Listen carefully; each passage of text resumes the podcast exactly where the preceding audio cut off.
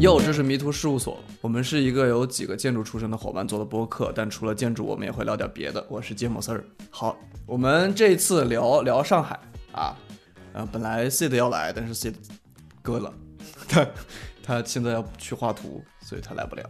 哎，所以我们我 今天找了两个人来，一个 一个是我的本科同学，我叫大黄，哦我是大黄。没啦，呃就这。那还要说什么？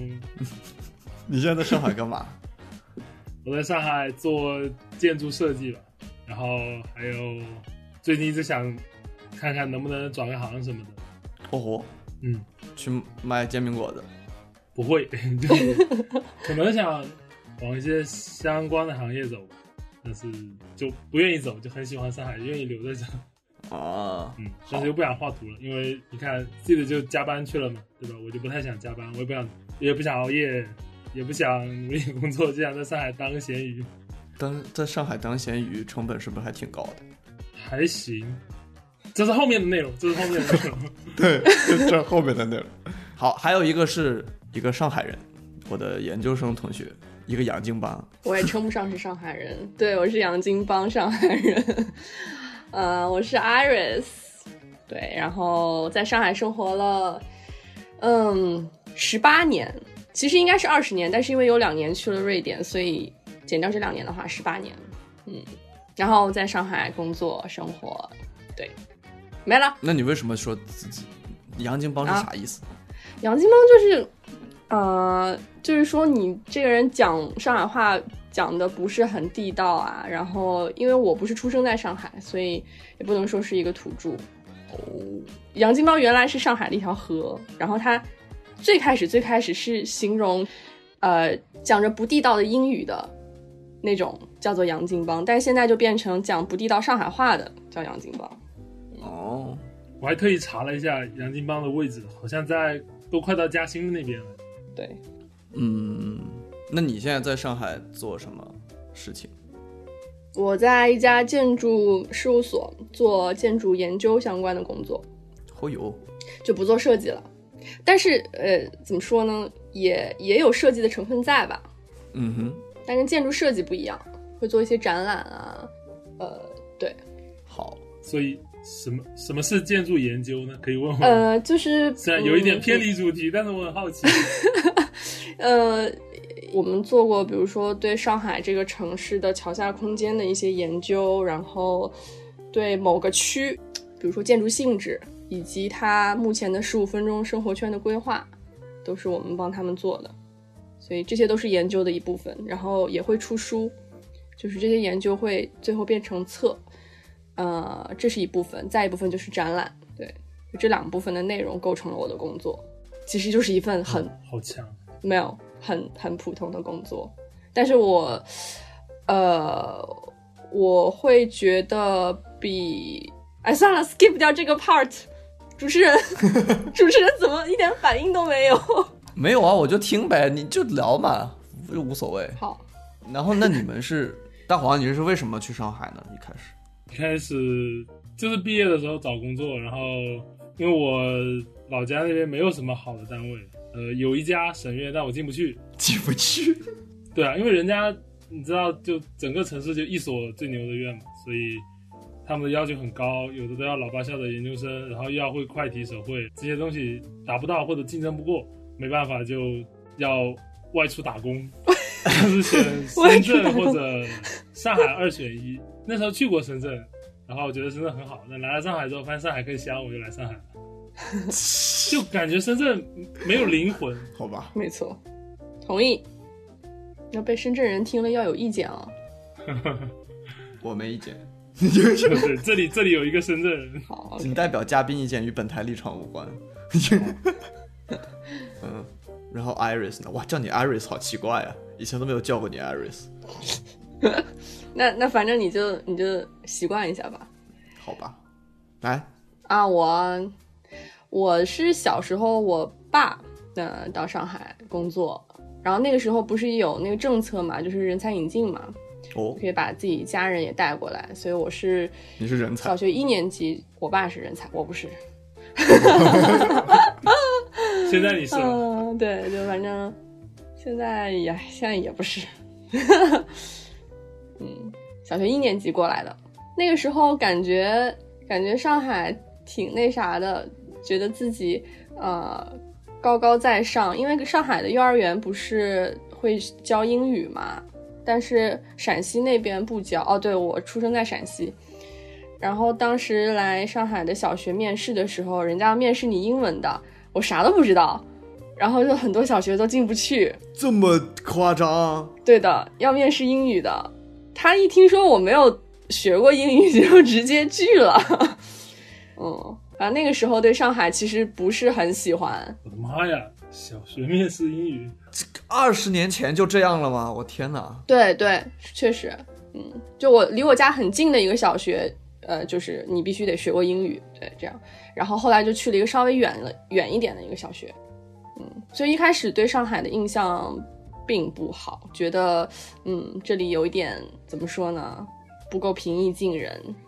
嗯，我说完了，好，没有来的 Sid，他对上海同学有个小问题，他问上海的高考是什么样的？为什么读了建筑，导致今天跟我们仨坐到了一起？呃，高考高考，人家老师说上海的高考很简单， 嗯、但是英语挺难的，数学简单，这个是事实。哦然后我那个时候高考是三加一，就是语数外，然后加你如果选的是理科，就从生物、物理、化学里面选一门；然后如果选的是文科的话，就是史地政里头选一门。然后我当时选的是文科，我我呃我加的是政治，嗯，呃，然后是四门，四门各占一百五，总分是六百。嗯，但是我好像听人家说，上海这边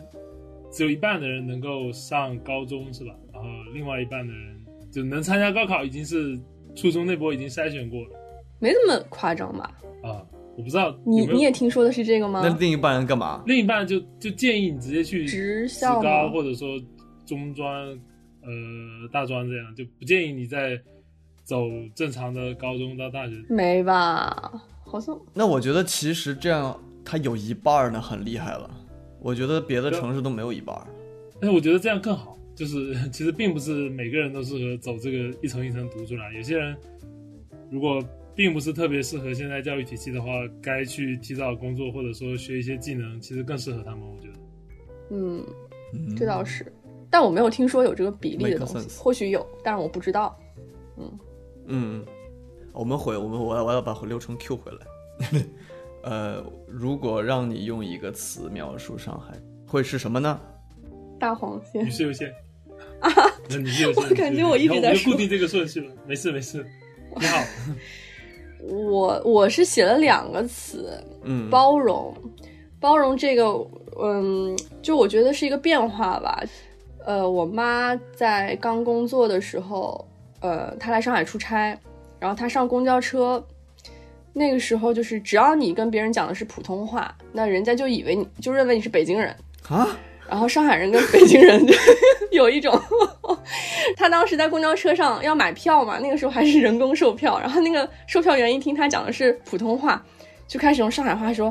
哦，你们北京人怎么怎么怎么怎么。”然后我妈当时有个上海同事跟她在一块儿，然后她那个上海同事就开始用上海话帮她回骂过去，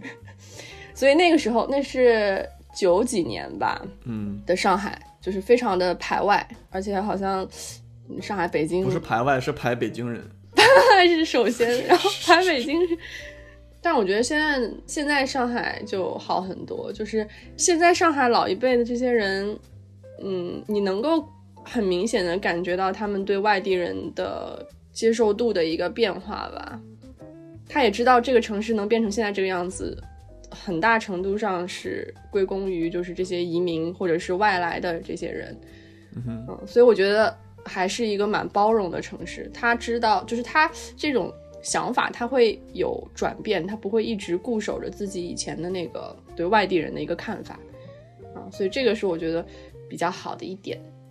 然后第二个词呢，第二个词我是我写的是固步自封，我觉得，嗯。他有点怎么说呢？就是守着自己比较擅长的，就是金融啊、工业啊这一块儿，那不太愿意接受新的产业，比如说嗯互联网。所以当时阿里巴巴本来李呃那个不是李云，李云是谁？马云。 为什么说个李云？马云想在上海办的，然后后来上海市政府不是就是比较保守嘛，所以后来他去了杭州。但我觉得嗯这个就是对上海来讲是一个损失，嗯，所以这个是我觉得它可能作为一个国际大都市，就是它已经有了一定的程度的成就和积淀了，它反而不太愿意敢去尝试这些新的东西了。嗯，好吧，大黄，我再补充一个意识行吗？好， 你们知道上海这边，如果如果你要买房的话，你去贷款，然后他会问你一个问题，就你是不是福建人？为什么？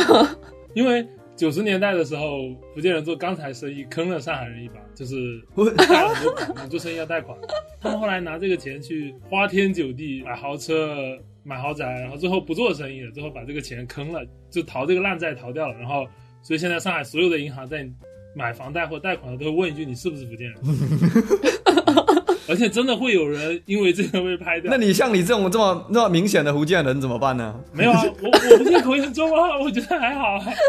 买房无望，就是我一开始不知道，我同事买房的时候，我说贷款难吗？他说他问了我一句是不是福建人，然后后来就讲这个事情，那时候是什么钢材贸易吧，我也不是特别了解，反正 就是这个梗。说到金融和固步自封的，很很早以前的事情，还会怎么讲？会有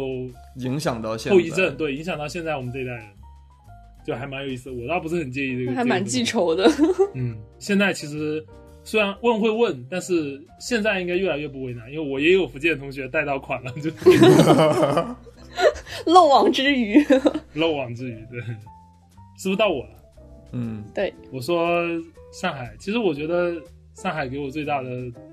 感觉就是生活特别的便利，它的所有基础设施都做得特别好，所以要比比如呢要？比，比如首先地铁全覆盖这一点，基本上在上海没有公公交车这个东西，就或者都不太用，就要么打车，要么坐地铁。 然后对啊，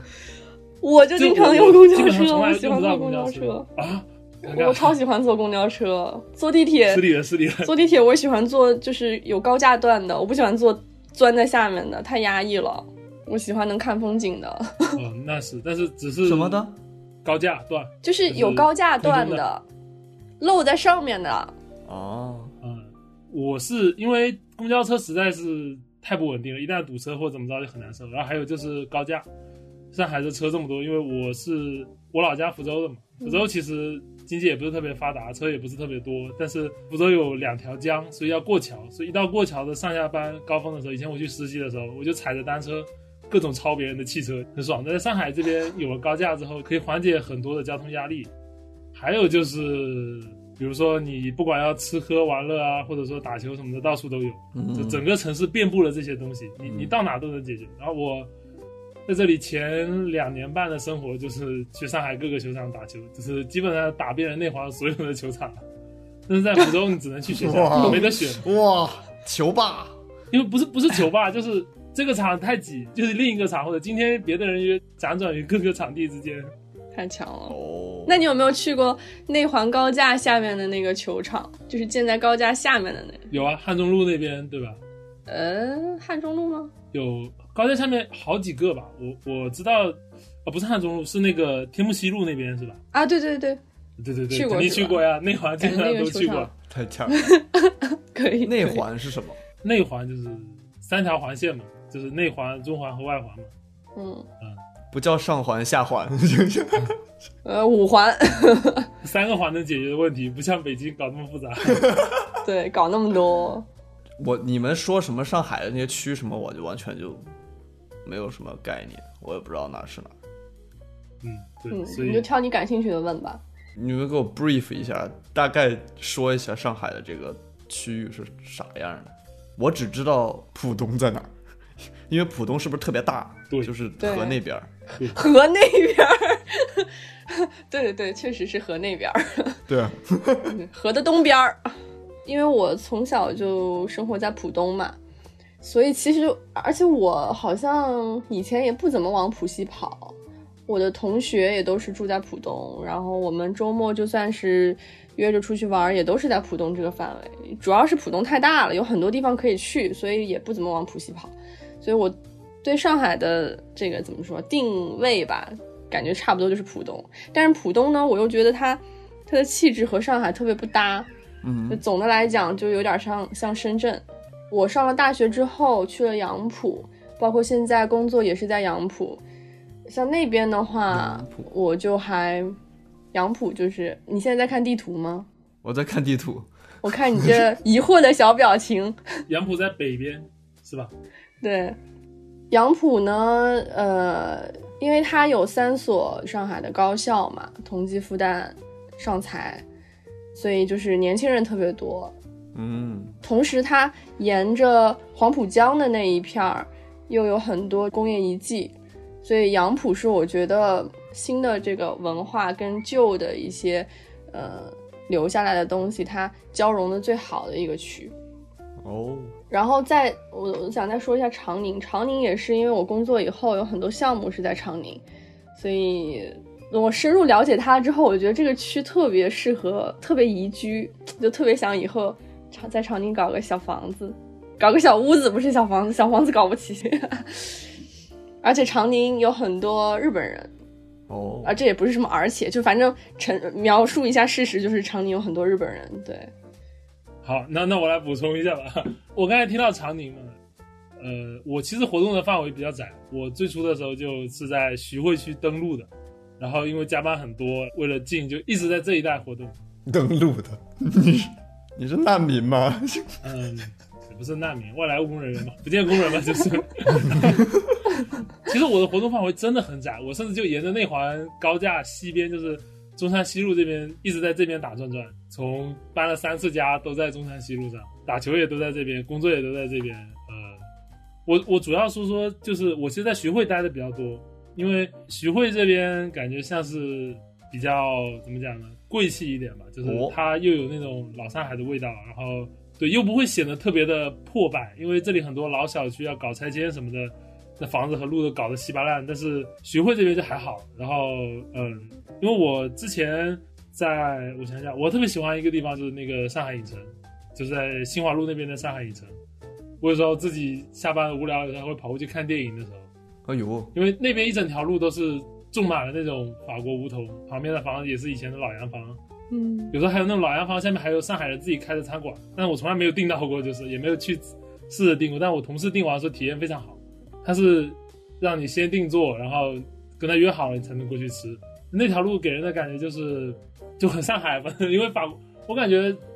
法国梧桐就是上海，就我是我心中上海很重要的一个标记吧。对，没错，对，到处都是有法国梧桐的地还方有这就有上海香樟就是这种感觉。嗯，嗯，香樟香樟还好， 可能我欠法国梧桐比较 多。然后一到四月就满天飘絮，冬天的时候就光秃秃的，很有感觉。因为我来自一个四季常青的地方，然后在一个四季常青的地方读书，来到这里才知道原来冬天树是会落叶的。哦，后来工作就换到了普陀呃黄浦区去，就在老西门那边。老西门那边就相对这里就虽然那是中心了，但是感觉就整个就破败很多，可能是因为拆改的原因吧，或者那边太贵了拆不起，大家也不愿意去维修。那个小区路上就是嗯整个街道又脏又臭的，然后都是那种老店，感觉很不卫生的样子。但是天空中，或者说你抬头的时候，地上是破旧的小区，上面就是奇奇怪怪的那种，你能知道吧？就上个上个世呃，这个世纪初、上个世纪末那种建筑，深绿色的玻璃，然后很奇怪的体块，很脏的木是墙，绿色的玻璃，绿色或者蓝色，就是那个年代做的建筑，不是喜欢那种玻璃棕是不是有棕色的那种？对，对对对，就是就是那种东西。嗯、嗯，还有呢，还有还有徐汇滨江，对，徐汇滨江也是我很喜欢的地方，就感觉那个地方特别的舒服。我过去的时候看到很多外国人在那里日光浴啊，或者说搬个帐篷或者搬个毯子在那边野野餐或者遛狗什么的，哎呦，对我感觉就特别的生我怎么活。从来没见到过日光浴的？ 它没有脱的那么干净，但是穿的确实不 多，涂的那么干净，就是怕有些要被男的警察抓起来。对，但是他穿的确实不多。比如，比如说我还穿着两件，然后他就穿个背心坐在那了，就跟跟浦东这边滨江差好多，浦东滨江从来不会有这种晒日光浴的人，都是跑步的，要么骑车哦呃哦，也也不能也不能讲三日光浴，应该就叫做晒太阳，可能只是晒太阳穿的少，所以我就觉得晒日光浴。嗯 ，OK，铺个毯子晒太阳。上海大家很喜欢在，我感觉这里的人很喜欢野餐，搬个毯子到外面一坐，搞一堆东西出来吃。嗯啊，曾经还有一个梗，去年野餐在这边特别火，他们就嗯说上海凡是有公园的地方就有小姑娘在野餐，嗯真的是就是所有的草地上铺满了毯子，你连有的都走不进去，还有帐篷什么的。他们不是为了野餐，他们是为了拍照。也许吧，嗯但是但是其实我感觉很舒服，我自己也试过，在外面吃确实香一点。 吃的都是包装食品，但是有阳光的加持，味道就会好一些。对，水果也变得更甜了， 就是这个样子。 不热吗？嗯，你没有人在夏天去吧？都是在秋冬季节的时候。初春的时候，哦对对对，哦，哦，我当时也有印象，那次你记不记得我们本科的时候任职实习去了上海？认知实习是个啥实习？就一个提升你对建筑认知的实习，所以是干嘛的？让你去看一看。就是带你去，老师带你去看房子、看建筑、看项那很目，好玩哎，就是出去旅游啦，其实是。实习也太开心了。那是啥时候的事情？ 我们大三大三，大三的时候，反正我就想说，那个时候去任职实习的时候，呃，我忘了那个公园是什么公园了，但我就记得我们去了一个公园， 我当时觉得哇，好大的公园呀， 就有很多人在草上，说的什么玩意儿？哎，我我忘了那个地方 世，纪公园吗？有可能我也不记得了。你这像是什么？你这像小学生写作文。我去了一个公园，这个公园好大，我们躺在草上， 只有主谓宾。对，我们还我们还租了那个小车，就是一直蹬可以往前走的那种小车，但上海这边公园做的真的特别好，我在别的地方没有见到对啊规模如此之大、品质如此之高，还有人这么多的公园。对我当时的印象就是有很多人，什么家就是家长带着小朋友去玩儿什么的，然后在嗯草地上面。现在还有很多比较老的公园，有很多那种跳新疆舞的。呃，我有一次我忘了那是中山公园，好像有一片地方里头，哇，那些大爷大妈可有活力了，跳新疆舞跳的还挺好的。然后我在那儿看了大概四十分钟，我就坐在那儿看他们跳，我就自己都觉得好开心哦。那些公园，嗯，我就还挺喜欢去的吧。虽然我我也不会跟着他们一块儿跳，但是他那种氛围还挺感染人的。对，嗯这里的老年生活其实还蛮丰富的。就我家门口有一片广场，呃，不是我家，我小区门口有一片广场。然后那广场上面，我因为我经常会那边买菜或者说吃饭，然后就会看到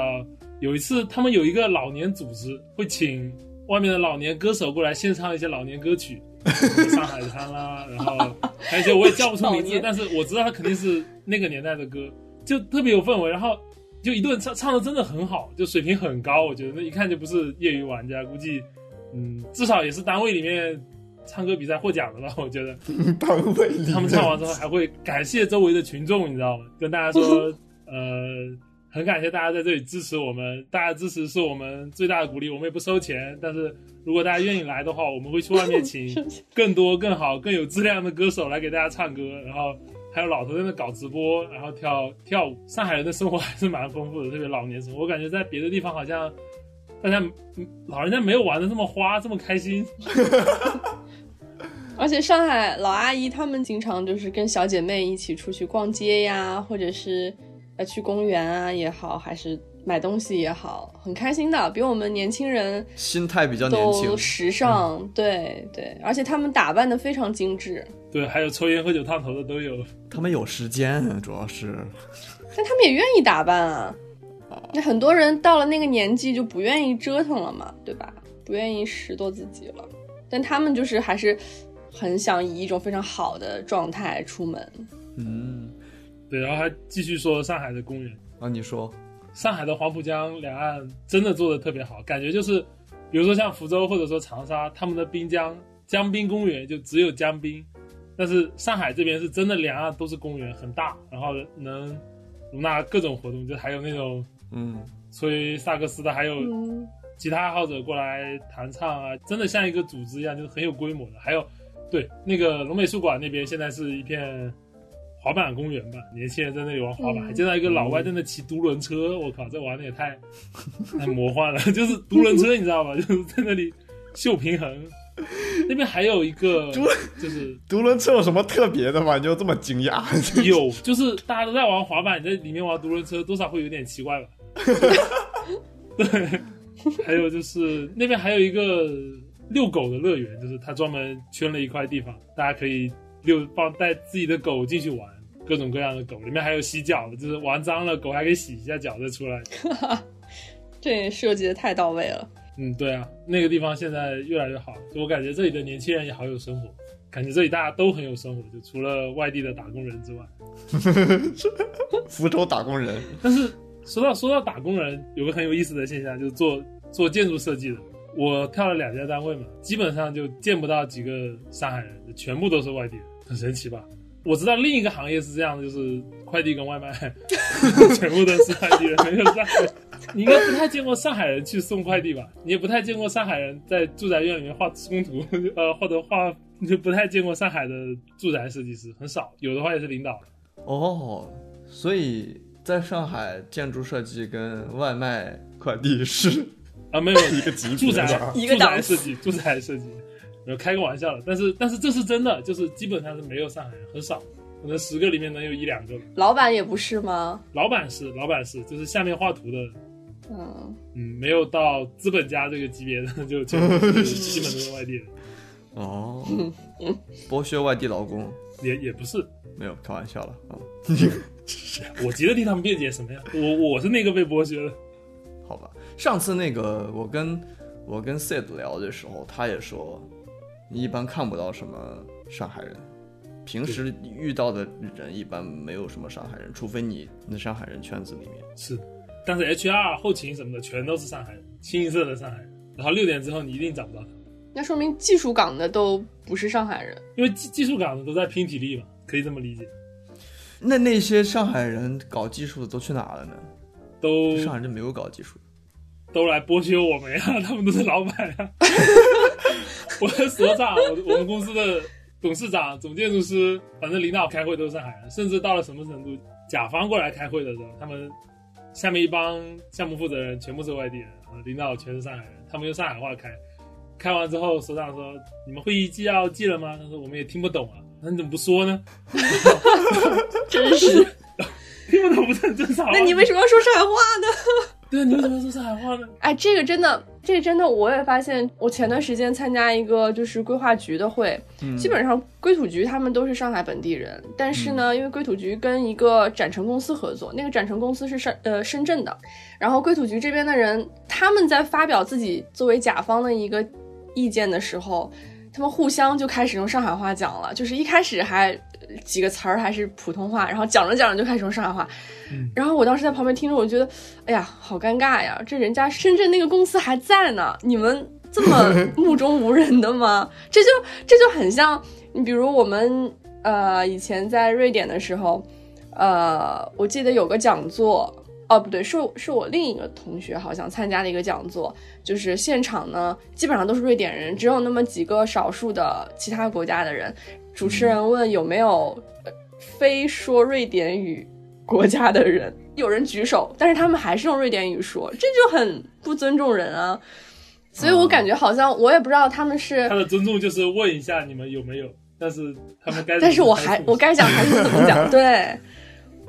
我但我我就不太清楚，他们是就真的是无意识的说上海话了，还是说还是就不是很 care 你其他人怎么想？我觉得这个是挺不尊重人的。其实我觉得是无意识的。嗯，我之前有几次开会，就是老板们过来开会，然后嗯因为所长有过之前那一次会议纪要，大家都没听懂的情况，他就一开始大家就用上海话讲，然后讲着讲着，所长想起来，他说：“哎，用普通话，他们听不懂。”说着说着说着，有一个人蹦了一个上海词，然后整个节奏又带去全说上海话。然后说到这里，我就要引入一下后面那个话题，就说：“呃，我印象最深的上海话是什么你这个流程 Q 的很不错呀，？”对，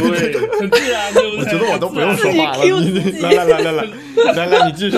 很丝滑，我刚才心里还在暗暗窃喜，哎，你们正好就这个流到了下一个。正好就到下面一对趴啊，了。你说你说，对我，我其实听懂的第一句上海，第一句上海话就是就等于是说，就是领导每次讲的是他口头禅嘛，因为整个开会我后面基本上只能听到这句话。他说啊完一个想法之后，就等于是说啊，叭叭叭又说另一个想法，过一会儿又等于是说，永远就是只能听懂特别高频重复的那几个词。这个用上海话怎么说这几个字？橘子港，九字嘎，没错没错没错，就是那个，就差不多，反正永远就是重复的那一句高频九的口头九禅。字港，嗯就是讲的意思。哦后来我发现，虽然这是个上海话的口头禅，到了后面之后，我们的所有同事也喜欢用这句话。我看你还写了另一个那个脏话，嗯对对对嗯，这这会被逼掉吗？上海话反正说有一句骂人叫“撤那”嘛，是吧？对，我们的领导每次过来了，跟你对你很无语的时候，就会“我操”，介 于其实应该是无层的，但是呢，对对对，但他不 恩省了，他可能一然般后会把它弱化掉啊、啊对， 每次听到这句话，我就想到底是说我操，还是 说，还是说我这句话的意义 但这句话如果你把它全称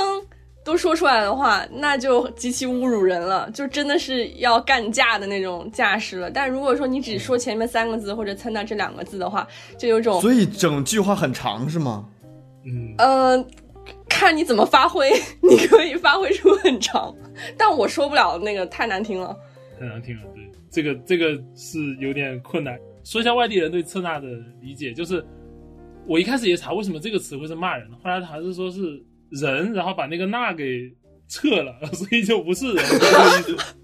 你在说啥？这这这个可能是错的，啊就是我听到之前我好像是百度查的吧，这也没有很脏，但是我就经常会听到别人说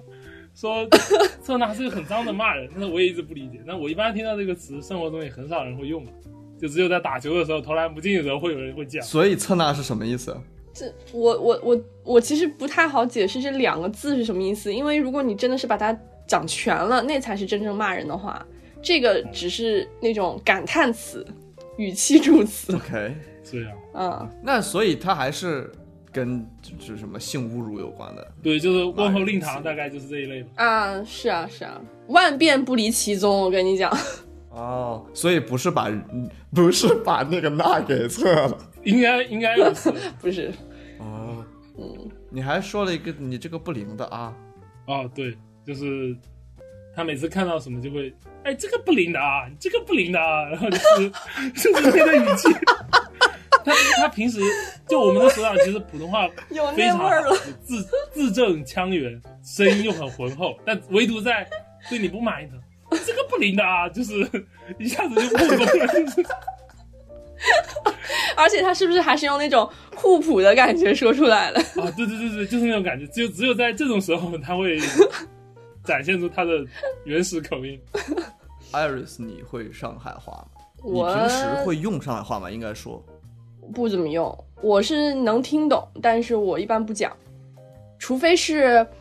呃，有些老就年纪比较大的，他可能他没办法用普通话跟你说，然后他他用上海话跟我讲的话，那我会用上海话再回他这样子。就有一次去图书馆，我我问他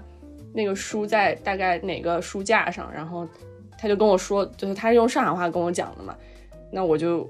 这样回他了，不不然我感觉好像普通话回有点怪，因为一开始我其实是用普通话跟他说的，但他还是用上海话跟我讲，嗯哼。那嗯，对，但只很很少讲上海话的情况很少，但你对自己的上海话有自自信吗？我觉得我还是说的可以的啊，但是呢，我每次在办公室一说，比如啊、让我想想啊，有什么情况我会说上海话呢？你这个不灵的啊。那你觉得，当你觉得同事的方案不灵的时候，你会告诉他你这个不灵的啊， 没有，就有的时候会讲什么啊，姑娘啊，就是我我我我可能会在某些场景里面蹦出来那么一两个上海话的词儿，这个时候我同事就会就会沉默两秒， 然后开始笑。他们其实绝大多数人跟我情况一样，也都是差不多小学的时候跟父母一起过来，然后他们也都是听得懂，但是不怎么讲。然后整个办公室基本上好像就我会说一说，然后每次一说就会被他们嘲笑，所以现在嘲笑的我有点没有自信了。但是在你们面前，我还是可以有自信的。 没事，反正我们也听不懂。 对，反正也听不懂。你要是听，比如说两个上海话，而、上海人的对话，他们就会，就比如说一个人在讲讲讲，然后另一个人就，哎，哎，这样子，对对就对，用这个哎， 对，来表示对你的认可。捧哏呗，然后他们还经常会说一杠一杠一杠，就是他说的意思，哦对对但对是对它对有点像英语里头你说一句话，你加个 like，啊 it's like 什么什么什么什么，就是有点像个发语词一样，对吧？对，他就有点像， 就是他不知道在说该说些啥了，他中间加一个这个助词作为一个一杠。让自己脑子里、嗯，啊，它本来是什么意思？他说他说、这个词就是他，一就是他嘛，对，刚就是讲说，就是讲嘛，哎，可以呀、福建同学，没错呀，你已经掌握了上海话啊那的可精不是髓，嘛这些这些高频词汇还是会的，可以可以可以。啊呃，然后还有几个哦，对，就是上海话很多受外来语的影响，比如说打出租车叫当擦的，然后擦的就是英语的 charter，有点音译的这个感觉，打叉的。当擦 的，当当擦的， 你知道那个渣打银行吗？呃，嗯我知道，那个就是 charter，然后香港那边就翻译成渣打银行。这样的，然后上海就是擦的， 擦的银行。对你继续，啊、然后 gossip 就是就是讲闲话、啊、这种，所以 gossip 从好 gossip 洋气过来哦，的，哇哦，学到来了是的呀。嘎塞舞然嗯，然后还有 onset，onset 它是它现在是讲那种，比如说你这个人很不着调、很不靠谱，或者或者这个东西它品质不好，他会说根本是 low on sale。然后它是从英语 on sale 转过来的，on sale 不是说就是贱卖嘛，打折嘛，那就是你这东西品质不好嘛。然后最后一个港都，港都这个这个这个、这个比较港搞笑。督港督，对，就是香港总督港督。所以我们以前以前上课那个就讲到香港总督谁谁谁的时候，大家都在那儿笑。那港督是指就是笨蛋、傻子的意思，然后从 gander 哦。过来的。所以我如果说你傻，我会说你港，侬子港督，你个港，你个傻子， 好萌啊！还有点可爱的这个发音。可以，还有就是以前我大概是小学、初中的时候，就是上海台有个节目叫《百家星》，是一个上海亚搜，就是上海大爷主持的一档节目，就是那种，呃，每一期有会会有一个主题吧，然后他就这是脱个口节秀目的呗开场白啊、不是脱口秀，他是会有那种真人去演一个情景剧一样的东西，哦，我知道哦，啊啊！然后 我现在看大黄的这个角度好搞笑，有一种我有点困了，不好意思， 有一种 有一种神神圣的感觉。嗯，对。是你 头哎上还有一个对光，光不对，然后啊说回来，就是他的那个他的开场白就是吃好晚饭看电视，听我阿庆讲故事，因为他叫，哎，他叫什么？我忘了他本名叫什么。然后这句话用上海话讲就是乔亚饭看底子，听我阿庆讲故事。 然后这句话 就是每天晚听上听马庆讲故吃饭事是吧？看电视的时候， 对对对，听阿庆讲故事，就一直会反复听这句话。然后再一个就是百阿姨的一个一个调解节目，她就也也是上面会讲上海话，就这些是蛮上海本地的节目。我感觉这种电视节目，全国各地每个地方都有自己的这种节目。对，对，就是那种呃百姓的那种事儿啊，破事儿啊， 非常抓马。对，然后还会演的非常尴尬 那个情景剧。嗯，好，我说完了。好，OK，那我们回到说上海这个地方的话，你们在上海的生活，这个城市里面的生活是什么样子？那我先说吧，因为我在这边待了差不多四年吧，前两年半基本上就睡觉、加班、打球，打球打不动，打游戏，就只有四种活动，真的很忙很累，就是工作占用了你全部的时间，然后以至于给你放假，你都不知道你该去做什么，整个生活像是被嗯摧毁了一样，你知道吧？嗯嗯，嗯，连续工作，比如说连续工作了两个礼拜之后，然后给你放了一天假，那天假干嘛呢？白天睡过去，然后那时候还没有抖音，然后公众号也没有这么发达，然后没有什么娱乐活动，就出去打球，打完球回来在家里发呆，然后发完呆的时候就喊 喊同学打游戏上线，也不是每次都能喊到人，反正真的就这样子过了差不多两年吧，然后后来实在是觉得受不了了，然后换工作了。然后换了工作之后，但是那种很宅的生活习惯已经形成了，嗯，有时候就出去吃个饭呐、看个电影的，就最常规的活动嘛。还有就是做饭，对，解锁了做饭之后，真的生活乐趣多了很多，提 升提升厨艺，然后，呃，怎么说呢？这这一年真的厨艺取得了长足的进步，以至于后来请老姜来我们家吃饭的时候， 他甚至都一开始我说老姜，我现在厨艺很屌，啊你要不要来体验一下？然后他一哦那开是始我们另外一个本科同学，嗯啊，对对对，他因为他也在上海工作嘛，然后我们联系还比较多。他一开始会觉得说根本没把他当一回事，来了之后真强，服了，对。然后有时候会去公园走一走啊，就像之前说的野餐、晒太阳什么的。其实之前去你的这最基多本的就是老年生活。老年生活就极低的物欲，你知道吗？我我看过我最省钱的一个月花呗，就是除去房租和水电这种刚性开支之外，一个月只要花两千块钱，还包括吃饭，够省吧？我现在好像也不咋花钱，上回我听 Sid 说，在上海的年轻人还挺花钱的呀。嗯，看看人吧，对看人看人吧，嗯，对，有些人是真的怎么讲，你的生活已经被长长年以来这种只有工作跟生活之外，你就不会再去想那些七八八的，比如说比如说为什么剃了个光头，因为出门快，对吧？你也没有时间花钱，啊、没有时间花钱。好可悲啊！真的是没有时间花钱，所以钱就是这么省下来的呗。我还得感谢公司喽，又给我花钱，又帮我，又给我发钱，又帮我省钱， 真是良心。我的天，哦，我之前也在想，会不会上海有一种情况是，像你之前说的非常方便，什么都有，呃，你可以出去干很多很多的事情，可是如果你工作太忙的话，你也没有办法享受那些东西。对，有对，其实上海这个城市是给不同阶层的人提供了一个不同的平台，就是、嗯是这样，比如说你可能在家端盘子，只能一个月拿两千块钱、三千块钱，没人给你交社保，但是你来这边之后。发现一样是端盘子洗碗，可以拿六千。如果你车技好一点，你去骑个电摩，送个快递外卖，你一个月能赚一万块，就可能对于一部分人来讲，这个钱不算什么，但你知道，对于那些嗯习惯了家乡低收入水平的人来说，来这里确实收入有一个质的飞跃。再往上一级，可能就是像我这种稍微好一点的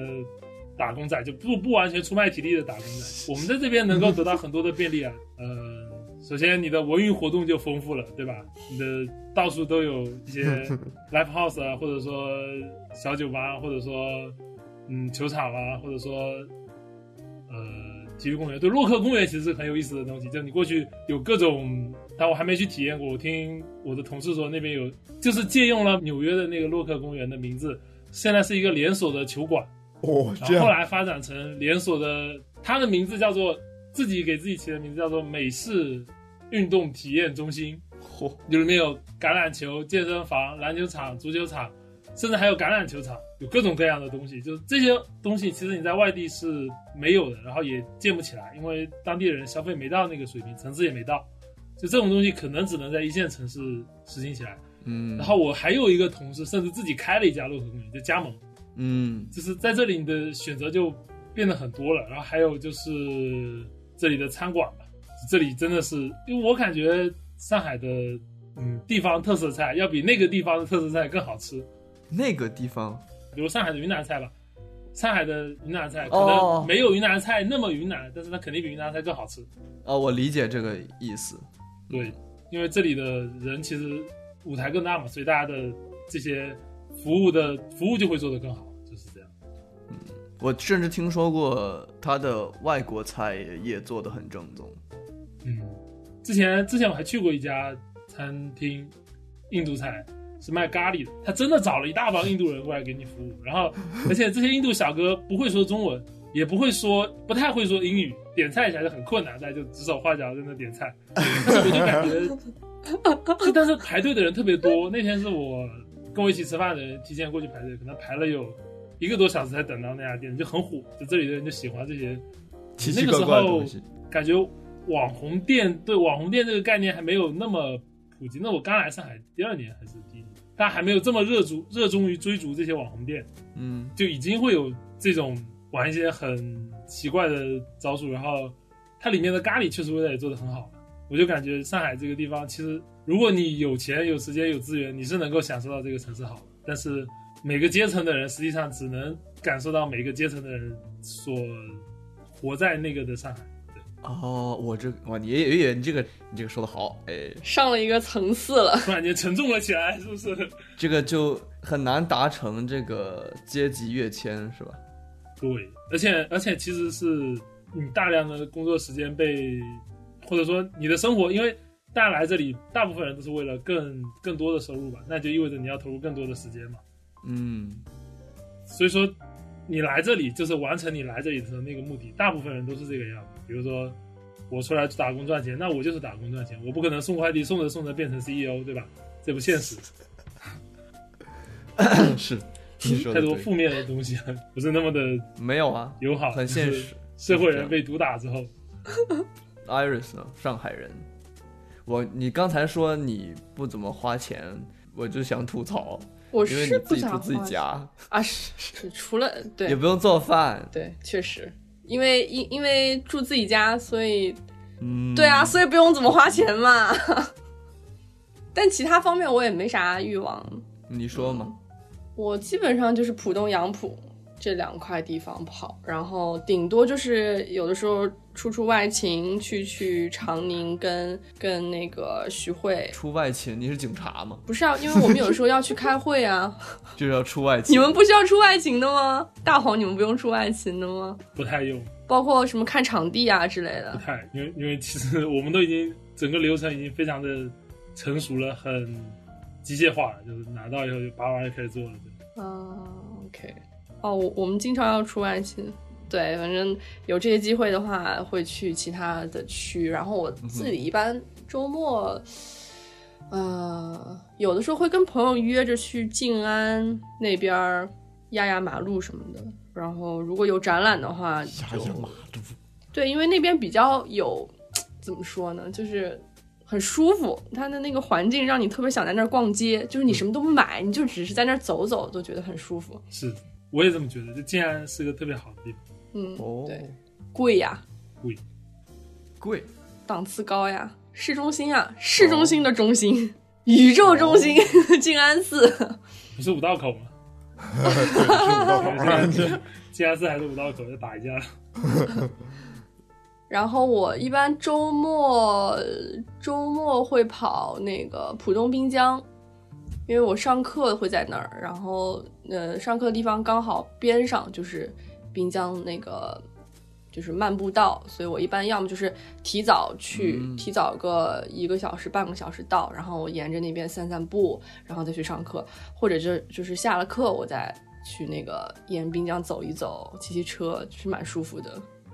那你每天从浦东要去杨浦。浦西嗯 commute 要很，对，要要要要多久啊？单程一个小时过去，我天哪！就是从算上地铁加步行，就是两头儿你从地铁站走到你的目的地的步行时间，主要是那边步行要比较久，因为那边我是新疆湾城那边大学路那边，然后那地就是你地铁站的出口是在一个地下街，然后呢你要穿过那个地下街，然后再沿着大学路一直走，反正大概得走个十我几还分去钟过吧。那里，是有真的很长很长一段地下街，就是我是从五角场那边到对对对有一个什么大学路是吧？反正那边有一条路上面很多那种，对对对，对，那个真的走了啊很长的地下街，就是就是网红店是，，就上海这边，大家对通勤的通勤时长的容忍度特别高。对嗯，你这其实我也挺想自己在外面租租个近一点的，嗯，为啥不 租呢？但是现在因为某些原因租不了， 租不了现在。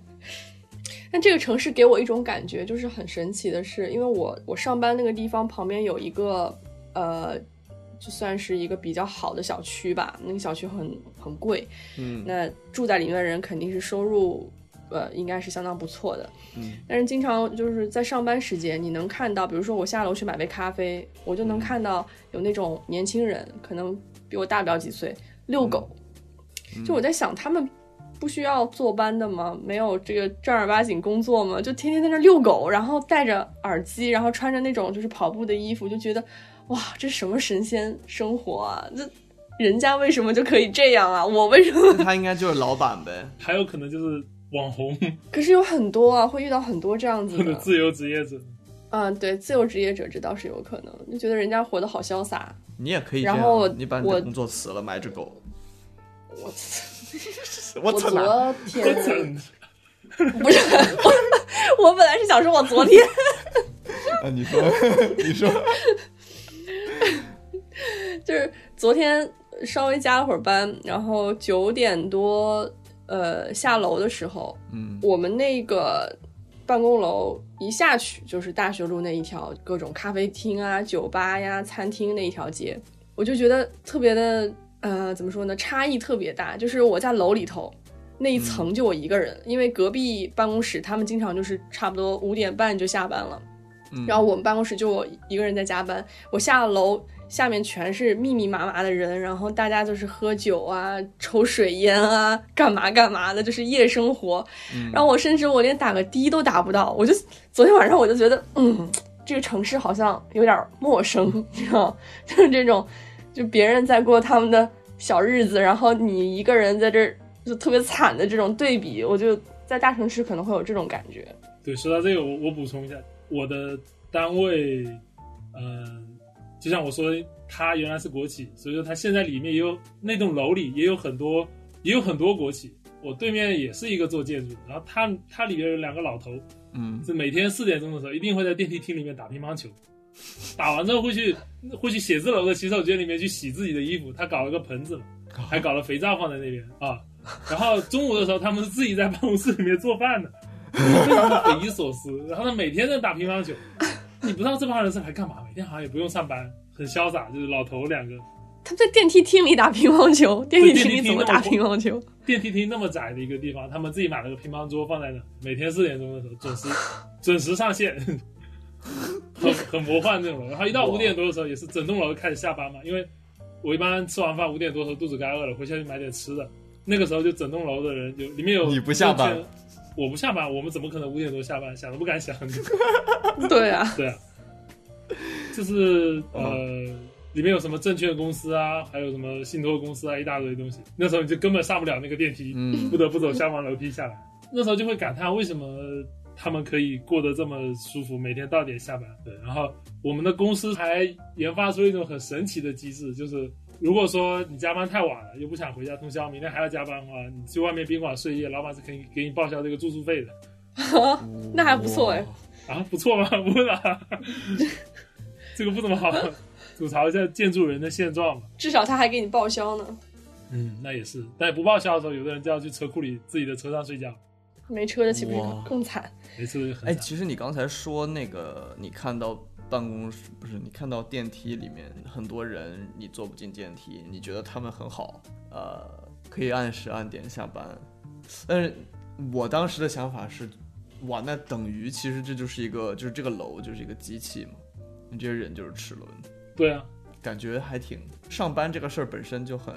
机械。哎是啊我不知道怎么说，就是这样，它就是个悖论，它不应该存在。我这样说有点站着说话不腰挺疼。你又你又不甘于当一个齿轮，对吧？ 就是为什么人要做齿轮？但其实人就是社会就是人组成的嘛，人就是这个社会大机器里的一个齿轮。你不当齿轮，就要有别人当。嗯对，曾经我也想过这个问题，就是你说这个齿轮的问题，嗯，我们都是学建筑出身的，或者学设计出身的，就总有一点设计梦想或者情怀在里头吧。嗯，但是做着做着，你发现其实你根本没有在做设计，你只是对对在嗯，完成老板布置的工作，或者说只是在画你只图是。个制图员。对，那那这样的公司其实招聘的是大部分的建学建筑或者学设计的人进入的是这样的公司，那他们的意义，他们的意义到底在哪里？或者说你为什么要来大城市吃这份苦？就是我有时候觉得这种血所谓的血汗工厂嘛，我们叫血汗工厂，它给很多只有时间的人或者说只有体力的人提供了一个选项，就是你真的可以通过前期短暂的这种超高强度的加班或者付出血汗，去换取一个你在别的地方根本得不到的收入，或者让你更快进入那个生活。嗯那除此，因为你这其实是一个取舍，就是你你放弃了那份安逸，但是你可以选择更好的生活，或者说更高的收入。但是你如果没有上海这样的城市的话，你不在这种地方当个齿轮的话，你可能根本就没有这个选项。也不，并不是每个人都有梦想，有的人真的一辈子就是只想养家糊口，或者说就平平凡凡的过一生。我那个时候，我高中有个同学，嗯呃，怎么说呢？就说的装逼点吧，就我高中也算是市里头一个比较好的高中吧，就是按说在这种高中里面哎，呦，啊对啊，就这这个很正常啊，就是因为小城市们，对吧？啊是是你懂是是是，很正常。对对对，好像大家都应该想做点什么，但是他后来就是考了公务员，开了个杂货铺。他说我就想守着这个杂货铺过一生，有什么问题吗？ 但是有些人他就也是一样，他就我只想赚更多的钱，然后养家糊口，买个房，有什么问题？但是上海的血汗工厂就给他们提供了这个可能性，就不然的话你连这个可能性都没有。嗯，对，就其实还是给一部分愿意付出努力的人一个机会吧。哎，不知道扯远了， 这都是个人的感想，我觉得挺对的呀。我对我齿轮的理解。我我如果那样像我刚开始那样说的话，其实就是有一点，我不知道怎么说，何不食肉糜。何不食肉 糜？对对对，就是这样。但是，但其实没错，很多时候其实我觉得你的出生所处的环境，就很大程度上就决定了你这一辈子会在什么样的一个圈层的范围内活动。比如说，那、又回到边陲小镇， 比如说我只是一个边陲小镇的小孩，但我就我就不太可能当上 CEO，就可能我这一辈子最大也就是去大城市做一些出卖体力的活，但是我真的能赚到更高的收入，回去也挺风光，对吧？嗯，但是有些，比如说我是高管的老板，呃，高管老呃富二代吧， 就是一个富二代吧，他可能高管的老可能板对。假如说这个人是个富二代，那他可能想的事情就会是，嗯，怎么去投资，怎么去理财，他根本就不会关心这种家庭和睦，也不是不关心家庭和睦，怎么讲呢？ 就是你懂吗？就他关心的它事不情是他的首要问题。不是他的首要问题，他关心的问题就是跟另外一批人关心的问题本来就不太一样，所以所以你其实是算是一个比较幸运的人，你的环境允许你去思考一些不那么基础的问题，但是就是每个环节都要有人来填充，要不整个结构就乱了。 嗯，肯定是的呀。所以能思考这些问题本身就是一件幸福的事情。对，呃，哎，可是这个其实是一个个体跟群体的问题。那我一开始提出这个问题，其实是一个个体的问题，就是你自己怎么感觉好像那样那样就有点有点可惜，对对对对对就露露的一生，对对对对对对对对。但是像你说，那最结果结论是，那当然需要这么一批人在这个社会的呃各个部分做零去件做这吧，些工作算是。对对对但但其实很多可惜或者嗯 痛苦来源于你你自己的自己想明白了就行吧。其实，对，就是你自己的认知跟社会对你的认知，或者你的认知范围跟你对自己的认知是不太一样。嗯，就是假如说我觉得我这辈子就是一个死肥宅，那我这辈子做个死肥宅我就很开心。但是我觉得我要是一个美国队长，我要是个拯救世界的英雄，但我又是个死肥宅，那我就很痛苦。 是美国队长。因为刚好在看猎冬嘛，然后我就看到那个美队就很惨，我觉得。呃，我也 看他觉得自己是美队，但是就是你你如果你的认知范围之内就只有做一个普通人，那你就做一个普通人，那你这辈子就很快乐，一点也不可惜。就我觉得这是一件很幸福的事情，你完成了自己的认知。嗯嗯，好吧， Q 啊，下个流程升华了，升华了。升华了，直接这样我们就聊聊后面这个线，在上海做建筑师是什么体验？我都不太算建筑师，那建筑师先说吧。我我我也不算， 我我呃哎呦，好吧，在上海从事建筑行业是什么体验？好吧，这个问题换成这样，哎，嗯，我觉得， 我觉得在上海，确实上海设计水平真的比别的地方高。嗯就是你看完大家做出来的，嗯、不管是造型、立面啊，还是效果图什么的，一样的东西，但上海这边出来的品质就是会好一些。嗯因为其实方案设计，就我只能代表我的观点，只能代表住宅的方案设计这一块。嗯如果你做方案设计的话，因为这个东西本身并不太需要你去实地考察或者长时间驻场，就更多的是你的工作经验，或者说你对这个信息的，你是不是有足够的设计能力或者足够的想法，你见过足够多的东西，所以这个东西是地理或者说距离上的问题是不构成问题的，所以这个设计能力会慢慢的向一线城市集中，因为嗯，现在我们的沟通其实是越来越方便了嘛，不管是视频啊，还是网速什么都变快了，所以方案设计这一块肯定上海远优于其他地方的。甚至我认为，相同能力的人在小地方或者上海工作五年之后，是会有区别的。嗯就是真哦的，你在上海这边，你你耳濡目染的熏陶的，就是你真的会比别的地方更好。嗯哼还有就是上海的强度特别大，因为回到那个问题，就是很多程度上设计是由就那个人去完成的，所以说实际上你只要出到公司，只要出到足够多的价钱，你就可以挖到足够好的人。那你的设计水平，就这个东西是没有什么壁垒，流动性特别强。嗯而且上海这里因为地方大嘛，你的啊嗯圈子大，你也不太好说做什么封锁或者搞这些关系这些东西。实际上，它是一个更高水平的公平，我觉得这样带来的一个结果就是设计上慢慢被拉平了，因为住宅设计本身并不是一个特别高端、特别吃技术就是能够垄断的行业，或者能够形成技术壁垒的行业。嗯带来的结果就是上海这边的设计院最后不太拼，或者说大部分的不太拼设计水平，大家拼的是服务。嗯那能怎么服务呢？对吧？设计能怎么服务呢？就本来三天的工作，我能压缩到两天，然后或者说内卷嘛，说白了、就是、内卷，对，就是内卷，哦就嗯不得不用这种服务，然后压榨员工的方式。而且你也知道，建筑有一个很大的问题，就是很多工资放在年底发，所以中哦，OK，间大家就只能有苦说不出。哦就，做设计师，感觉概括起来的话，就是我突然想到了我们另一个同学，他就是最近在在做那个一个竞赛，嗯但是呢，他又不确定他现在的这些辛苦是不是在最后年终奖的时候会回馈给他，对嗯因为很多这个东西不是说写在合同里的。嗯其实我觉得很多这种这种心态，它并不是纠结那个钱，而是我的付出到底有没有被回报。对，对那一点那一点钱，对大家其实不是很在乎，主要是觉得我努力了，然后还要被这样对待，就心里那个气有点气不过。对的，建筑师太多了，他现在就是用人去换换你说的服务嘛，嗯，用用命去换服务， 对，可以这么说。你可能甲方他也没要求你给三个方案，但是你自己非常自觉的要出三个方案。哎，我给你这么多选项，能够看到让你看到我是，对这件事情非常的重视，嗯那么可能你给到我的机会就会更多。而且甲方也习惯了这种服务。对，那如果说这家公司给了三个方案，那家公司可能就会给四个方案，那这样其实其实就是不断的内卷，压榨永远是下面干活的但是人。竞争依然存在啊，所以只能这我样。讲个好笑的事情，就是我之前那家公司就已经挺累的了，基本上是九九六和零零七的，接近九九六和零零七的 状态。然后有一次他们去广东那边出差的时候，结果被甲方骂了一顿，骂他理由是说你们这边的设计师为什么晚上不接电话？嗯嗯不接电话，睡着了不接电话很正常。啊他说，深圳那边的要价比你们低，然后还二十四小时接电话，你们这边服务实在太差了。但是， 就是我作为一个正常人，已经有点顶不住这个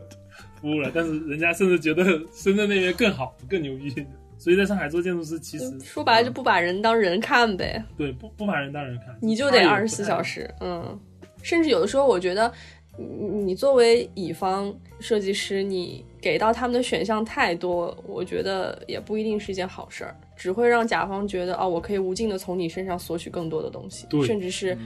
以一个非常低廉的价格。这嗯，以前是我看到有人拿你去餐厅吃饭做类比，嗯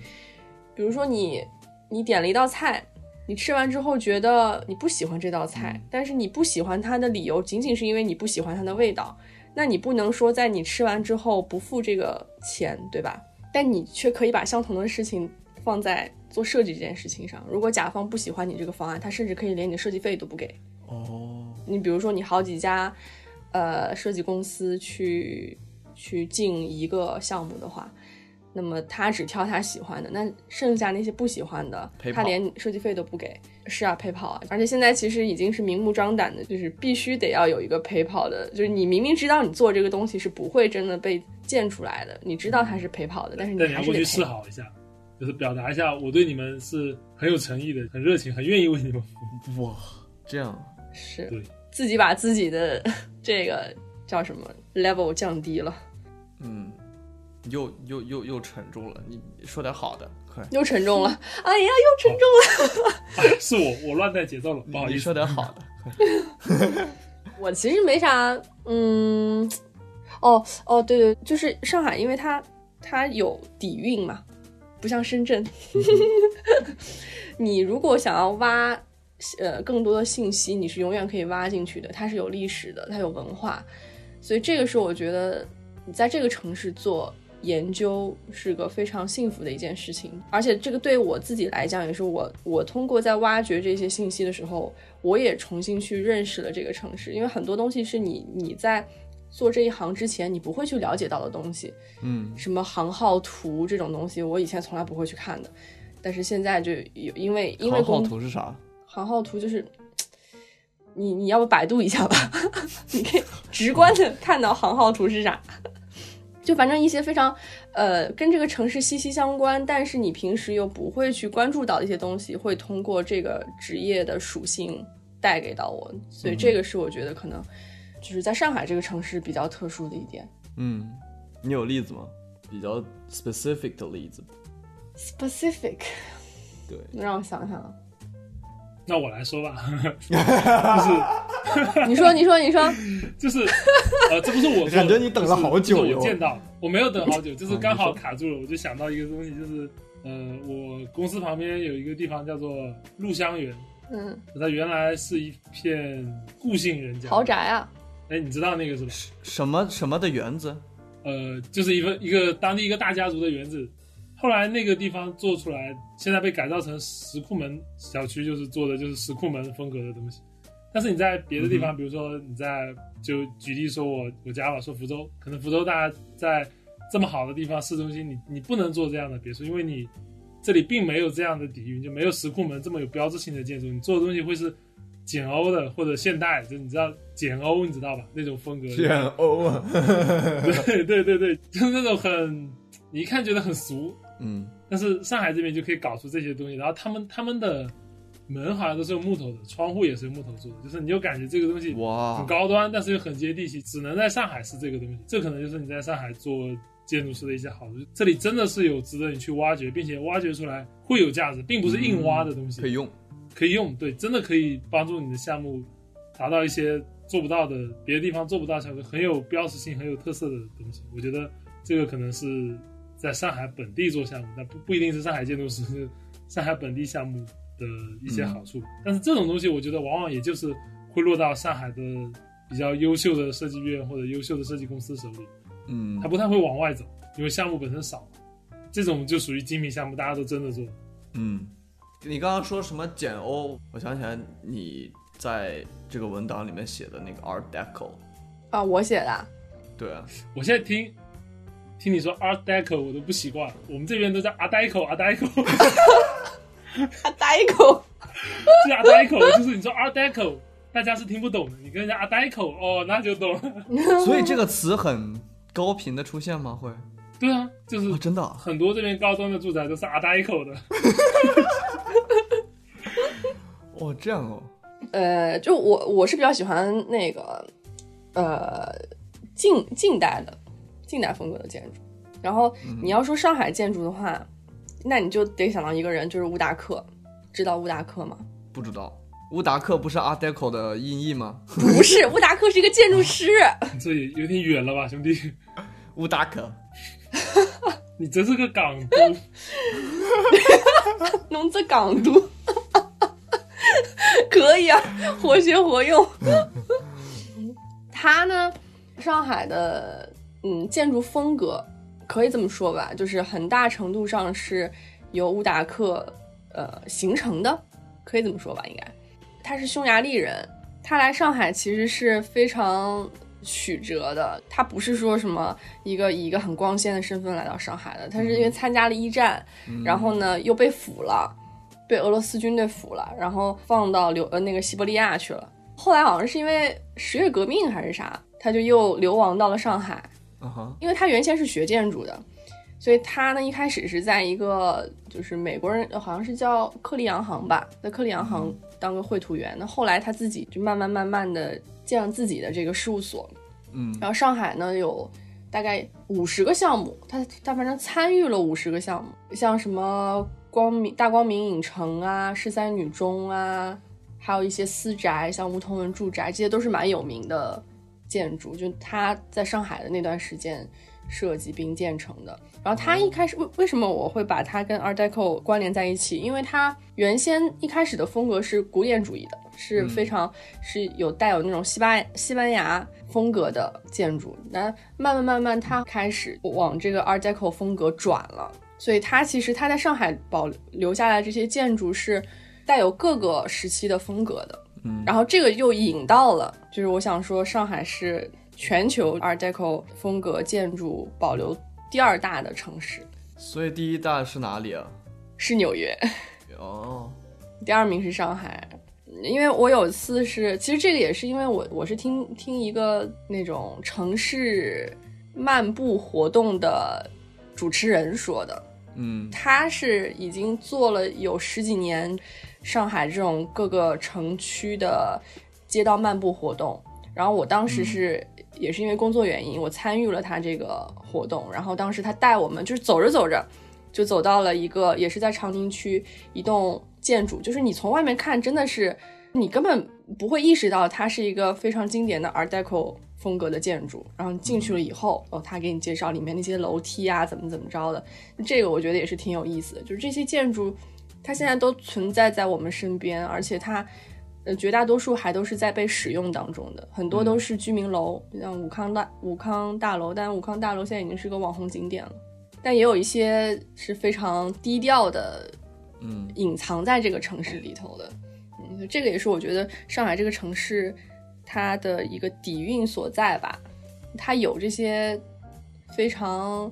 所以我我是觉得当代建筑好像也没什么好说的，当代建筑哪儿都有。嗯哦是，你上海的事务所，它也可以在北京放一个当代的建筑，这个我觉得好像我不知道该怎么去评价他们做的这些建筑，但是我反而我比较喜欢就是那个时期上海的遗留下来的这些建筑，我觉得特别有魅力，也是他们才塑造了你比如说现在，呃，旧法租界的风貌吧，城市风貌， 所以这个就是上海该有的样子呗。对，近代的东西，其实上海没啥古代的东西，基本上都是那些近代的建筑来奠定了上海的整个感觉。没错，这种感觉好像在其他城市很少看到哦。天津，天津也算是，嗯，还有什么城市呢？我觉得中国好像没几个城市，而且往往这些近代建筑都是跟外国的建筑师有关的。对，那一定都是当年开埠的地方，这个比较稀有，嗯对啊而且上海还保留的这么好。对，这个是也是挺难得的吧？对啊，我觉得这个很厉害，它它可以一直在用，都没有被拆掉什么的。因为一直近代那段战争年代都有外国人在保护啊，嗯，然后现在也是从从九几年还是零一年啊，反正就慢慢慢慢，上海呃有把一些建筑列为优秀历史保护建筑嘛。它是零一年有一批，零五年有一批，然后好像是九几年有一批，对，现在有第五批了吧保护建筑。所以这也是我觉得这个城市它很，它对这些东西是很在乎的，这是这个城市的一个非常珍贵的地方。它这里的嗯人也也知道该去怎么保护它，不是说滥拆滥滥滥建。嗯现在流行的是叫留以呃以前是叫拆改留，现在是留改拆。就我首首要前提是这些东西，如果是我能留，那我尽量保留。然后呢，我在原先的基础上，我再稍微改一改，最后再最不济的情况才是拆。所以这个也是我觉得这个态度的转变，也是这个城市一个比较，呃，眼光长远的地方吧。而且上海还有，就有些人就归纳了上海这种保护近代建筑的几种方式吧，说有一种叫做冻结式的，就是强行保留这里所有的东西，就居民该怎么住还怎么住，但是那种就会造成，就是这个地方品质会变得很差。虽然它是老的东西、旧的东西，但是因为你也知道，这东西经过这么多年之后，居民如果你真的在用，你就不会去修缮它，或者说你不会那么在意它的形象或者城市风貌，你更多是它只要能用就行了。那还有一些就是像田子坊那种置换功能，嗯，原来是住宅，好，我现在把你换成商业，让你城市里头的人自发的去更新这个。嗯那还有就是可能像思南公馆那样大修，然后嗯它它好像也有一些居住的功能吧，那个我不是特别了解，但是总之它的它的方式就是直接直接它帮你替换掉，不是让你自主替换掉。嗯，上海在这方面确实做的要比别的地方好很多。保留嗯完以后，让这个城市既能保住它的风貌，然后也能让这些东西在新的时代焕发它的新的价值。嗯，所以我觉得这一点上还是做的蛮好，所以这也是这个城市会比较有韵味或者比较有感觉的原因吧。嗯，我都拆了就啥都没了，就对，你们在上海的这些时间里面看到上海在变化吗？不是，不应该这么说，应该看到上海有什么变化吗？我在这里时间不够长，这个还是让 Iris 来说比较有发言权。嗯，滨江这块变化最大，至少说离我生活的片区比较近的话，对，以前以前有句话叫“黄浦江是临江不见江”，你你你人没有办法真的靠到那个江边上去。嗯啊但现在这个四十五公里的改造，就是让真的就我觉得就变成了一个非常好的公共空间，就大家周末愿意往那儿跑。嗯啊，然后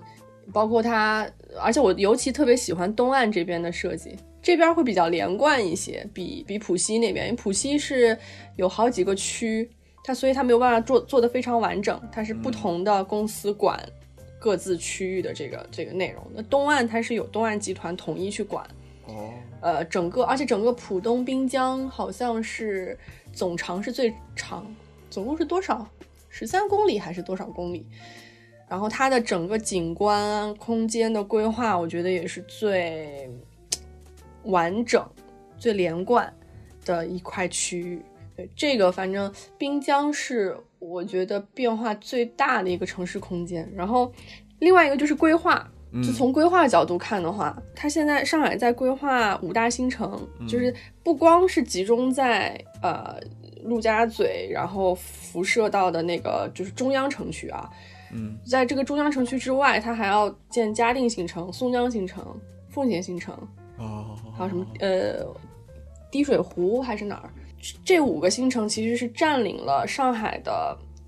几个什么东南西北的这个角落，嗯哼它现在是往更大的杭州湾的一个方呃这个这个区块去发展，而不是仅仅局限在上海这个内部了。 ，OK，所以这个也是我觉得上海的眼光比较比较远的地方。五大新城它有一一个作用，它是说，嗯，承担就是现在的这个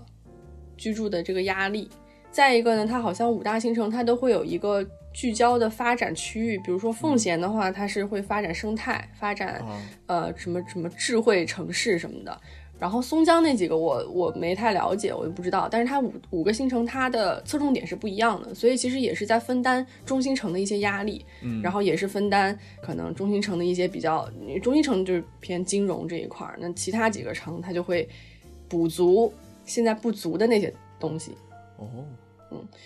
我不知道像北京这种城市有没有这种类型的规划啊？上海反正它每五年嗯，会有一个对城市整体的规划的一个一个文件，然后基本上也都能够能够完成每个阶段的一个任务吧。嗯嗯，好，这个说完了，我们来聊菜，耶！聊吃的，来来来来，猜来猜来猜，你们说吧。大黄先来吧，大哦我黄先先来来吧。。嗯我之前听大家可能对上海这边菜的印象主要就是咸嘛，啊不不甜甜讲错了，主要就是甜。但是我听我的我的老板说，他说他觉得上海这边的菜的核心是浓油赤酱，但是现在其实好多菜都融合，你也不好说到底够不够上海。但是嗯我觉得可以分成几个区间讲，就比较有代表性的上海人喜欢吃什么，就在我我一个外地人的眼里看来。嗯先说底层的，就是那些大爷大妈特别热衷于面食面点，就是包子啊、馒头啊、菜包一类的。嗯就我曾经去一个什么，那个叫明式包子吧，也算是一个小网红包子，做的挺高端的，包子店也不像包子店了，像一个装修的特别豪华。然后我那时候那天散步散到那里的时候，我就想，要不我就买买两个回去，明天早上吃吧。然后我看前面有十几个人，我想着排个队，包子能十几个人能等多久，对吧？结果那个店 哦产能根本跟不上 太年轻了， 太年轻了，真的不懂事。然后我在我我等了一个多小时，等了半小时之后，前面走了五个，我想啊，等都等半小时了，来都来了，对吧？然后 那我就沉没成本。 对坚持到一个小时，结果后面我看了一下前面的为什么这么慢，我靠，他们有的人是直接一盒是十个，他们五盒五盒的拎走，我不知道家里有几个人能吃这么多包子， 我就觉得这里的大爷大妈对于对于面点的偏爱真的是很夸张。还有就是，超市里头，我旁边我家旁边的那个河马先生里头，就有很多那种春卷或花卷或者包子这一类的东西。然后我去结账就会看到前面的人拿一堆这个东西，我就感觉特别能吃。还有我一开始租房子的时候，那个房东也是，因为我那时候租的房东是房房东放了一间出来给我住，然后他们冰箱打开里全是包子，然后他一买也是拎一大袋回来了， 我就感觉这包子当苹果买了，你知道吗？很离谱。还有那时候在上海走的时候，凡是见到有一点看上去有一点牛逼的包子店，他们都是门口排满了大爷大妈，还有这里的大爷大妈对卤货也特别热爱，就是这里有一个酒楼叫大富贵，然后前面那个卤货档前面就是永远都是排满了长队，你根本买不到，好多东西卖断货了，没关系，我就等。然后那个大爷大妈就在那等到这个东西卤完再上，难以想象。然后比较高端的上海菜我也没太吃过，但是我之前去过一个小茶馆，我都不记得叫什么名字了，那个分量是真小，味道也很好。那时候看到他给我上了一个什么糟蛏子，好像叫还是醉蛏子。上来的时候那一盘就六个还是八个蛏子，这先剥完壳的，你知道，我都没法想象，这也算一是不盘是很肥呀、啊，对对对，又大又肥，然后鲜嫩多汁，特别哦好吃。 那个店给我的印象就是这边的东西就是小而精致，嗯，然后还有就是想到当时我们大学的时候，班上有组织了一次团建，就大家去怎么叫团建呢？ 叫班级活动，我都习惯叫团建了。团建赢了，我靠，是我组织的吗？ 是你组织的，还有谁组织啊？就是去做饭，你记得吧？为啥是你组织的？我是班长，他是班长，对，哎呦， 太了不起， 老牛逼了。老牛逼了！不没有什么了不起的，你说那是我们班一个上海同学做了一个那个红烧肉，他不知道老抽放多了还是怎么样，那个真的是特别，也不是红了，红的发黑了都，变成黑烧肉了。然后 然后那时候我们还有一点点疑虑吧，这玩意儿到底能不能吃？然后后来想到想到浓油赤酱，我觉得也许这个才是最正宗的上海菜。对好吃，反正就有这么回事吧。感觉上海菜这边特点就是小而精致，味道嘛就不够硬，有点有点软，就是好吃是好吃，不够硬，软是什么意思啊？不猛你知道吧？就不适合猛猛男食用。 啊，就比较清淡是吧？是啊就是比如说西北菜，比如说新疆菜，就不够重口是吗？哦，就可能加了甜味，口味不够重，口味不够重，还有加了加了甜味，然后东西老是有点过度加工，就没有展现它原来该有的风味或者那种粗糙的一面。啊粗糙的一面，对，就是那种粗糙，就是食物本身的味道， 你就喜欢吃手抓羊肉是不是？对对，我就喜欢吃手抓羊，什么烤全羊什么， 就是过度加工了有点，行吧，嗯，但是好吃还是好吃的，有有肉都好吃嘛，我就这么朴实 的，嗯，差不多就这些。但我在上海其实吃的最多的是，哎呀，又说起来了，说到吃就有点， 说说说，就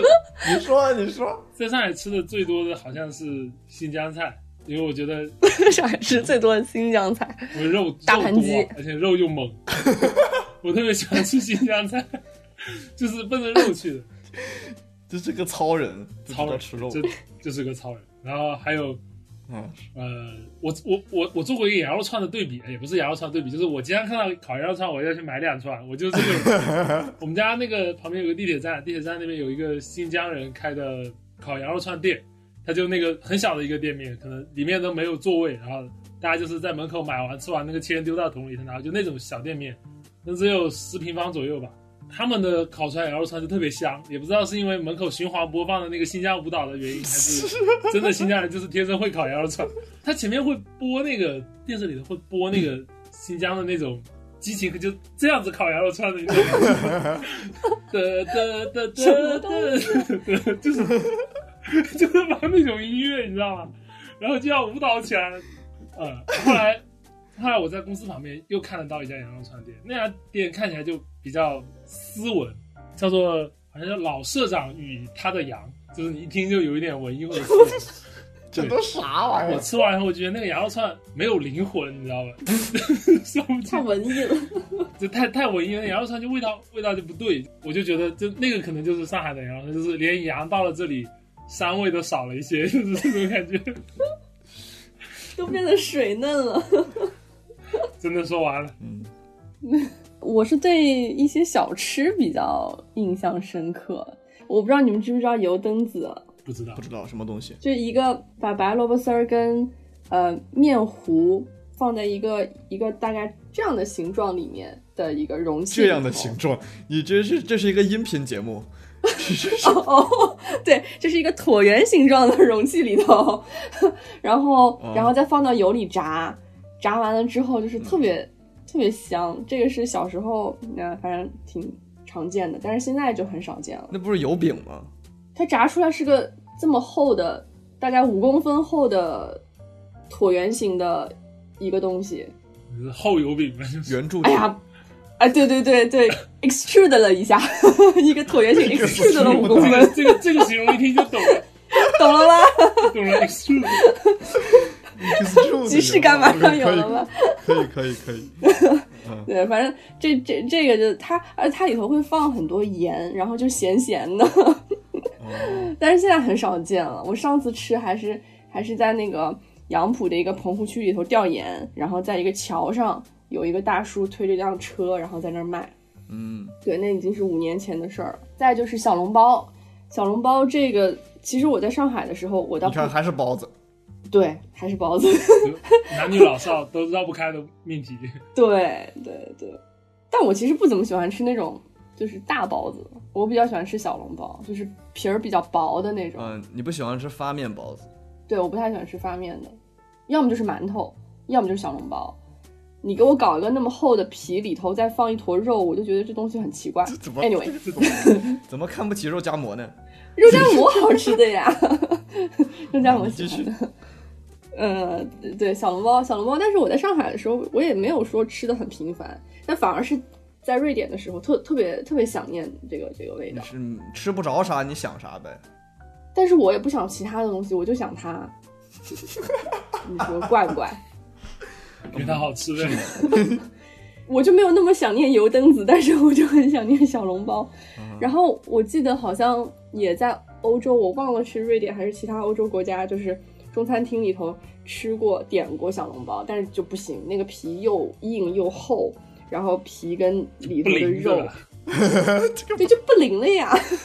里面都没有汁水的。摇头，技术不行，摇头。然后第三个就是青团，嗯，青团我嗯，就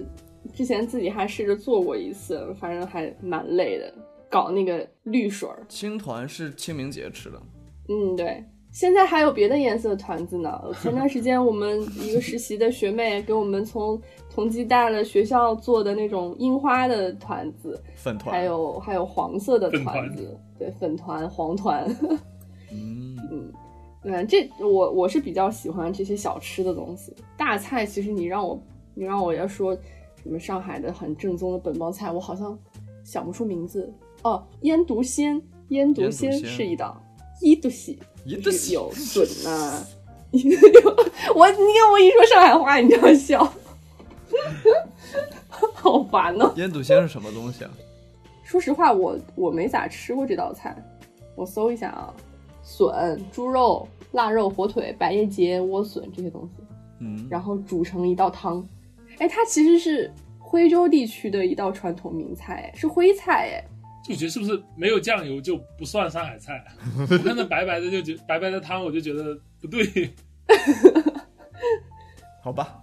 最后一个问题是，如果你只给去上海的人推荐一个去一个地方去的话，你会推荐哪里？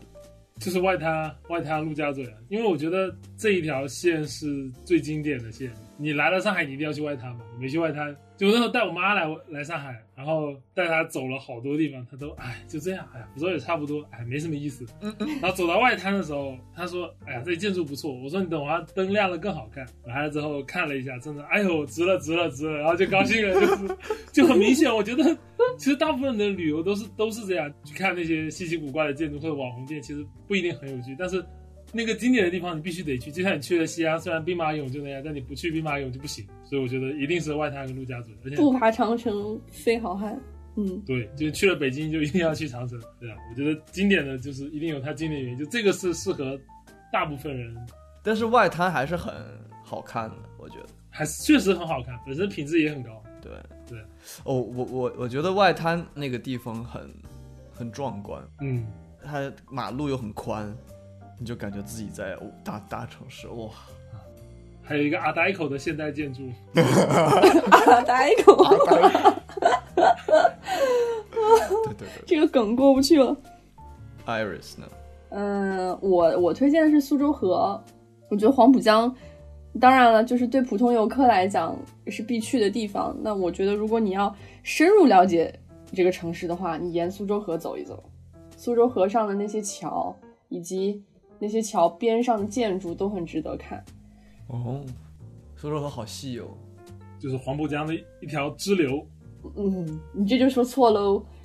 苏苏州河其实原本是上海的母亲河，它原本是宽的，然后后来是什么原因我我忘了，反正就是人工，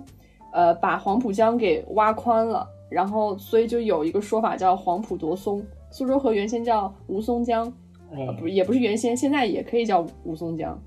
对，黄浦夺松就是黄浦江变宽，苏州河变窄，变成苏州河成了黄浦江的支流。其实苏州河也不窄，一二几米，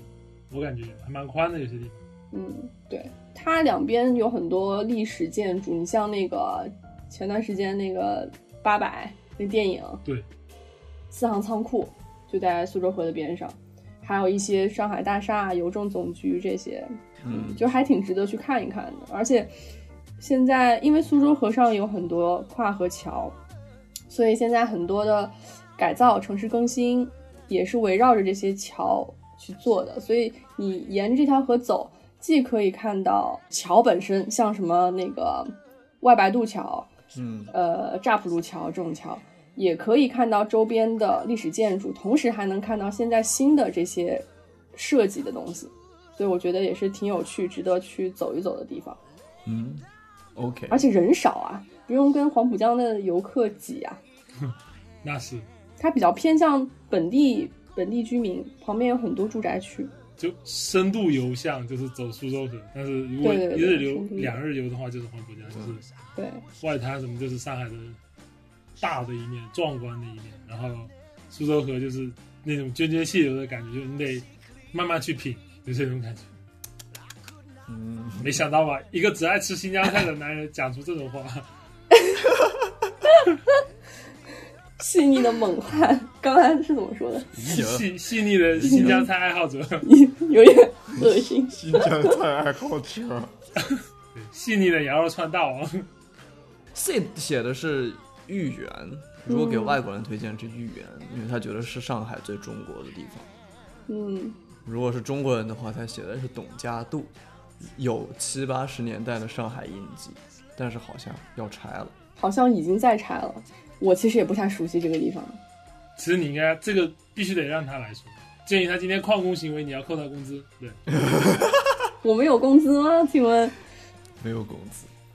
然后还还有还有最后一个，这个也是 Sid 写的，脑海中上海的未来，还是我写的，哎，那有哪些到底是你写的？你你你想我问忘什了，么？我已经忘了。天哪，你这个脑子 好像真的不 太行。瓦他了。这句话这个肯定会啊，对，你们为什么没有写这个 呢？这个在平时其实没有那么频繁的听到。这已经跟广东话的丢一样，已经融入了我们生活中了，就不需要 再不需要再单独拎出来做一句上海话。哦，好吧，瓦特了你。脑子瓦他啦，对吧？就是那个感觉，太有 梗了。好吧，好吧？好，我们我们今天录了好久哎。有大概三十分钟都是在跟信号做主要斗是争。信号不好， 屁股都坐麻了。 OK，非常非常开心，不容易，总归完成了，行吧，行，行吧，拜拜，说拜拜。拜拜。拜拜。 Now to the two.